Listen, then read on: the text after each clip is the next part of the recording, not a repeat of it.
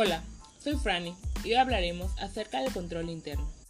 Podemos definir el control interno como el plan mediante el cual una organización establece principios, métodos y procedimientos que coordinados y unidos entre sí buscan proteger los recursos de la entidad, prevenir y detectar fraudes y errores dentro de los diferentes procesos desarrollados en la empresa.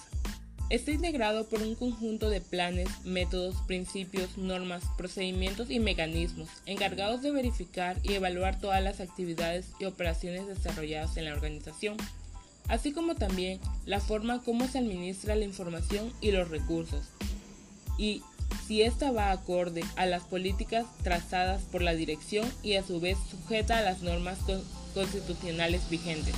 Los elementos del control interno son el ambiente de control, la evaluación de riesgos, la información y comunicación, las actividades de control y la vigilancia. La evaluación del sistema de control interno define las fortalezas y debilidades de la organización empresarial mediante una cuantificación de todos sus recursos. El auditor financiero debe asegurarse que se cumplan todas las medidas adecuadas y necesarias en la implementación del sistema de evaluación de control interno. Los métodos de evaluación de control interno que podemos encontrar son el método de muestreo estadístico. El auditor tiene el recurso del muestreo estadístico, para lo cual se deben tener en cuenta los siguientes aspectos primordiales. La muestra debe ser representativa. El tamaño de la muestra varía de manera inversa respecto a la calidad del control interno. El examen de los documentos incluidos debe ser exhaustivo para poder hacer una inferencia adecuada.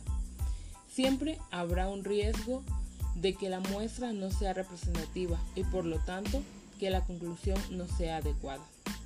El método de cuestionario consiste en la evaluación con base en preguntas, las cuales deben ser contestadas por parte de los responsables de las distintas áreas. La aplicación de cuestionarios ayudará a determinar las áreas críticas de una manera uniforme y confiable.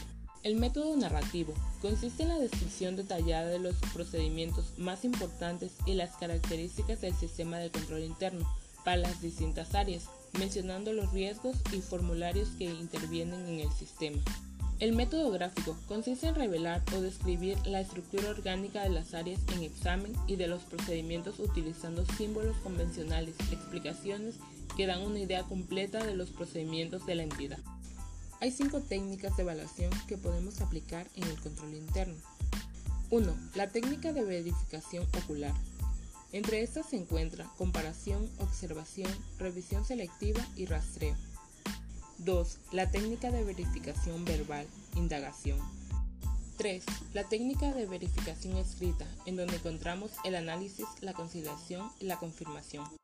4. La técnica de verificación documental, en donde encontramos la comprobación y la computación. 5. La técnica de verificación física, en donde encontramos inspección y comentario.